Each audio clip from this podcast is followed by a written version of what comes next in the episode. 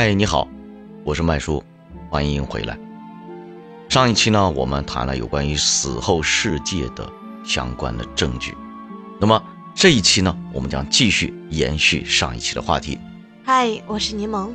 上一次我们是不是谈谈到哪里啊？谈到唐山大地震，是不是？啊、那这唐山大地震是在什么时间发生的呢？那个时候呢，应该是你没有出生的时候，我也没出生呢。啊，是在一九七六年的七月二十八号。哦，当时发生的地点是唐山市的丰南区，地震的震级是七点八级，仅仅是二十三秒，唐山市被夷为平地。哇，一共是六十八万多间的民用建筑倒塌，其中有六十五万六千一百三十六间完全被遭到破坏，而且你猜猜死了多少人？应该死了不少吧？总共死亡的人数是二十四万两千七百六十九个人，二十四万多那呢。重伤是十六万四千八百五十一个人，其中还有四千两百零四个孩子成为了孤儿。好可怜。当时震撼世界。孩子，你家在哪儿？你的爸爸妈妈呢？你还有亲人吗？别怕，叔叔带你回家。连包括当时的美国阿拉斯加帕默天文台都急速的响起了令人震惊的警钟的声音。当时啊，啊，不光是死了那么多人，还有很多人被抢救了回来。抢救的人当中，就出现了一些我们上一期提到的知道或者看到死后世界的人。就是那个隧道，对吗？对，那么具体的情况是怎么一回事呢？那我来跟大家继续上期的话题。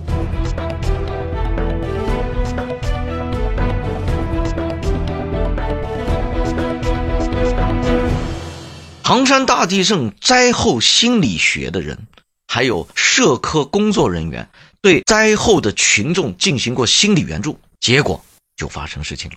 什么？好多从当时地震这个现场抢救回来的人都说自己看到人们抢救自己，而且呢，都有一个统一的感觉，就是身体变轻了，然后呢，走到了一个未知的地方，就是自己看不从来没去过的地方，情绪非常愉悦，身体非常舒服，前所未有的清醒，而且不感到害怕。我的天哪！有一半人，还有一半人说自己进入到一个像隧道的洞里边，洞的另外一头就有一个巨大的光点，这点呢被全世界统一称为隧道体验，就是濒死体验的患者，他都有这一段隧道体验，哦，我知道了，是那种轮回隧道吧？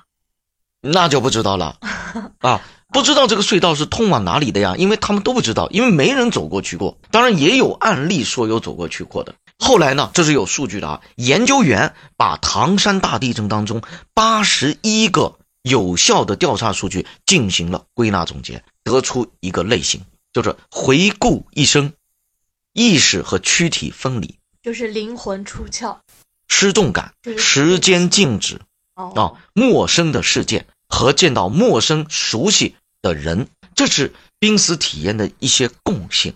当然不是每个人都全部看到，但是他们通常都有这么几个共性，而且是全世界性的，不光是咱们中国，而且并不是区域性的个例，而且已经发生很多很多很多，而且已经证明跟性别、年龄、种族还有宗教背景、职业文化程度都没关系。哇，但是呢，这个濒死体验啊，有这么几个，呃，现在啊，社会科学呢对这一块进行了总结，就是对于濒死体验的一些人，其中也有一些人是虚构的，发现了。但是于是呢，就是现在社会就默认什么样的人的濒死体验是值得信赖的呢？就是首先呢，这个人呢，他必须是有公信力的人，公信力对，而且他不能是神父，为什么呀？因为神父他是有信仰的呀。对对对，对吧？他又要有公信力，值得让公众信任，最好是像医生啊或者科学工作者，就曾经不迷信的人，从来就不相信有死后世界的人，这是统一标准。但是他如果亲身体验了呢，那就值得让人相信了。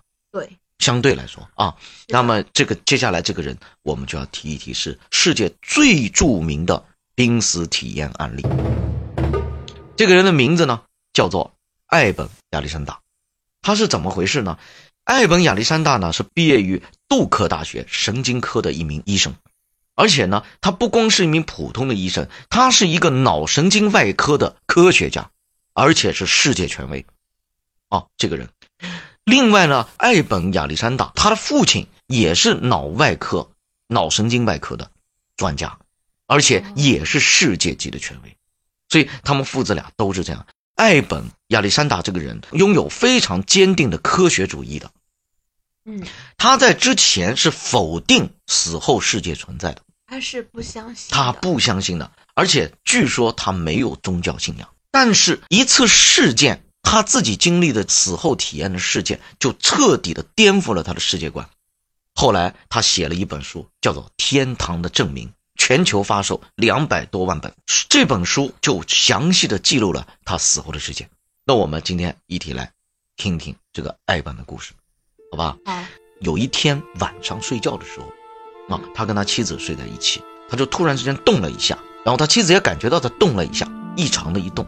但是动了之后呢，又不再动了，所以他妻子就想完，应该没什么太大问题，就继续睡觉。天亮了之后啊，再碰他，他就不醒了。哎呀，这下麻烦了，就赶快给他送到医院去，而且是送到他所从事的那家医院。他在哪家医院呢？他在哈佛医学院，也是全球非常有名的医院。送去了之后呢，就一检查呢，就发现他得了一种病啊，是一种髓膜炎。髓膜炎，哎，髓膜炎就是我们的那个脊柱呢，上面是有一层膜包裹着，这一层膜呢叫做髓膜。那么经过细菌感染发炎了，而且它感染的是大肠杆菌，是致死率百分之九十八的一种疾病。所以当时那个医生给他检查完了以后，告诉这个他的妻子说，这个艾本啊只有百分之二的存活的可能性，而且这个病的自残率甚至接近了百分之百。他如果能活下来的话，他也是个残废，希望不大了。那希望已经不大了。艾本呢，在自己的医院里面，后来呢，就是没有一去就死啊，所以就是一直在抢救的过程当中，就昏迷了整整一个多礼拜。而这个一个礼拜，他的脑部是一直是处于死亡状态的，就是脑死亡。对，就是接近脑死亡。那么为什么呢？因为他这个脊柱啊，他到最后他感染了以后，他首先感染的是大脑，就会肿起来。就像大头娃娃，哎，那个你倒挺开心的哈，讲人家的悲剧，你讲的那么很开心啊。所以这个人就是个植物人，还要植物人，明白吗？他不光是昏迷了，但是呢，第八天他突然之后醒了，奇迹，哎，非常奇迹。等到出院的时候，第一件事情他就是干什么？看自己的治疗的数据。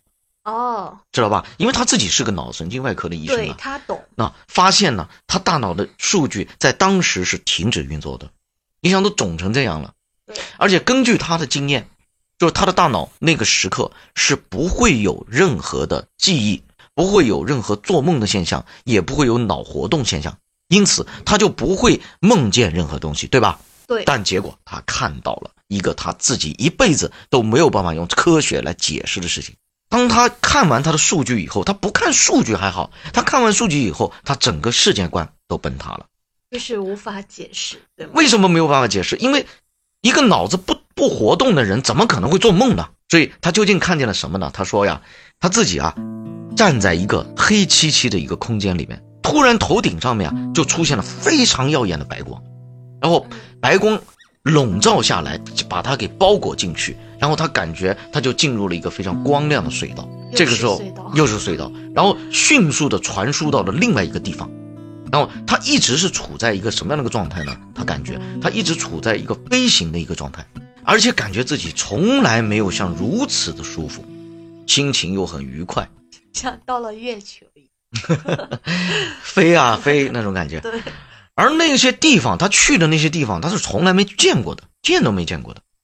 结果呢，在他飞翔的过程当中，他就遇到了一个女人，那个女人呢，就告诉他：“你不属于这里。”啊，自己的世界呢，就他那个来的那个世界，还有爱的人在等着他，让他赶快回去。听完他说这句话，就进入了另外一个世界。然后他中间又辗转经过了三个世界之后，每一个世界之间都有一根隧道在连接着。哦啊，然后最后呢就哗就醒来了。又回到现实中了。哎，对对对，是这样的。那么，爱本的这件事情一开始他只是说出来，还没有写书，然后只是在有些网络上面讨论他的问题，在讨论他的真实性的问题。但是作为一个脑神经外科的医生，这个部分的谎没必要说的。为什么？他自己一生的福利就很好，他没有必要出这个名。对，结果他后来因为这件事情辞掉了工作，然后彻底的作为一个作家出现在公众的视野当中。改啊，变了他一个科学家变成了一个作家，这可无法想象啊！对从一个极度理性变成一个极度感性，这得要什么东西能改变他？但是改变他的其实并不是死后的事件，而是另外一件震撼他一生的事情。不光是那个数据震撼了他，而且那个女人让他改变了这一生的观点，因为这太不可思议了你知道那个女人是谁吗？不知道。哎呀，说说这个女人呐、还跟艾本是有关系的。哦，啊，如果不是这个女人，这个艾本还没有坚定自己辞去工作做作家的想法。怎么说呢？艾本全名叫做艾本亚历山大，他的父亲是不是也就姓亚历山大？对，但是那个亚历山大不是他的亲生的父亲啊哦，他是养子。然后亚历山大呢本身是一个医生，然后就努力就把他给培养成为了一位医生。啊，哦，艾本本名不姓亚历山大，他的亲生父母在两年之后给他寄了一张全家福的照片，就是他的生父。哎生父生母给他寄了一张他们的全家福的照片给艾本，嗯，意思是你得认识一下你的真正的亲生的家人，嗯对不？对？对，他惊讶的看到的是，在全家福当中有一个年轻的女人，这个女人就是他在濒死的时候见到的那个女人。哇，这个女人是谁呢？就是他从来没有见过的亲妹妹。是他妹妹啊。对，之后呢，就因为这件事情啊，艾本呢就辞去了医生的职业了，就当了作家。他说啊，自己再也不怕死亡了，而是更加珍惜这个世界的生活。这里我给大家读一下他在书中写的内容，好吧？我就像以前一样，深深的相信科学和创造真理的价值观。因此，我不想再次声明，不仅仅是对科学家，而是对每个人都有一个更大、更真实的世界。经历过它的人，既不是迷惑，也不是诚实，但却被语言的限制所阻碍，无法传达他们所遇到的极其浩瀚的身体之外的意识世界。不仅是科学，而且是人类本身的真正的新前沿。我深深的希望，发生在我身上的事情将使世界更接近于接受它。我相信每个人都有对这个世界的探索，并且对生死有着对自己独特的理解。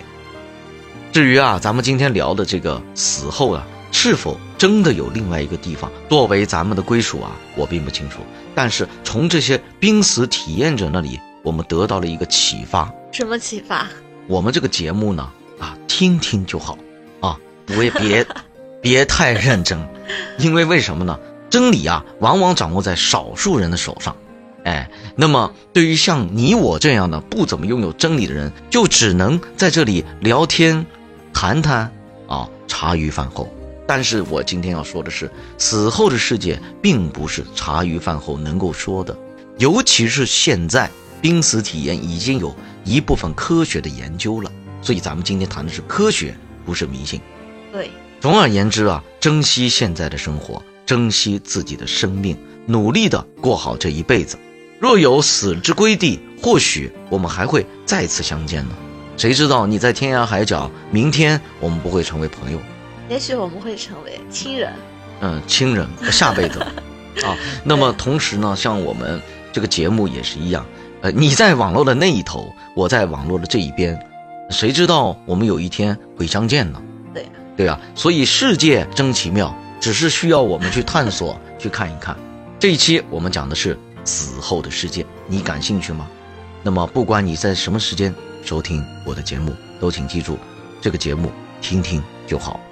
探索真相的世界，探索真相的真理，绝对不是一个人一朝一夕完成的。如果你觉得我的节目足够的好，或者你觉得我的节目还不错，对你的胃口，请点赞、关注、加分享，最好给我来一点留言，让我感到不是那么的孤独。好了，这个世界等你去发现。欢迎大家收听《大胆卖书》，我是 M 卖书，我是柠檬，好，我们下期再见。